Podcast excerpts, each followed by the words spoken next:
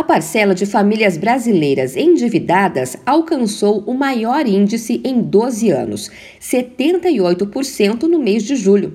A quantidade de lares com contas ou dívidas em atraso também foi a maior desde 2010 29%, resultado que alcança 33% no caso daqueles com renda mensal de até 10 salários mínimos. Os dados foram divulgados pela Confederação Nacional do Comércio de Bens, Serviços e Turismo. O avanço no endividamento em relação a junho ficou em 0,7 ponto percentual, mas na comparação com junho do ano passado, a CNC registrou alta de 6,6 pontos.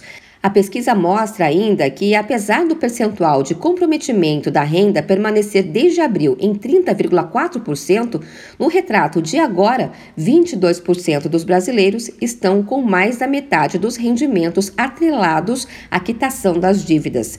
De acordo com a economista da CNC, Isis Ferreira, as razões para esses aumentos divergem entre a população. A inflação alta foi o principal fator né, que justifica essa alta recente no endividamento, principalmente para as famílias de menor renda, que têm um nível de endividamento maior, porque elas representam uma proporção maior da população brasileira.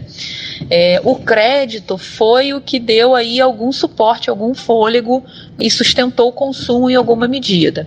Para as famílias de maior renda, o que está acontecendo é uma retomada do consumo de serviços e elas estão pagando essa conta no cartão de crédito como por exemplo compra de passagem aérea, pacotes né, de turismo, gastos em bares e restaurantes. Em julho, a proporção daqueles que afirmaram não ter condições de pagar seus débitos já atrasados também cresceu 0,1% em relação a junho.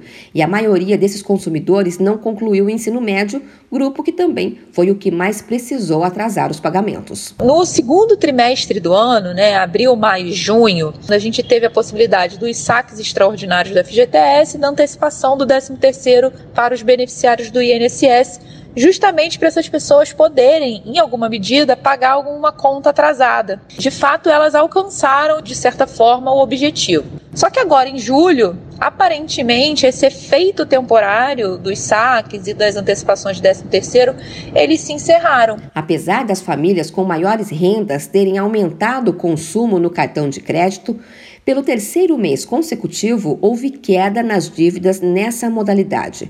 Ainda assim, do total de endividados, 85,4% possuem débitos a pagar no cartão.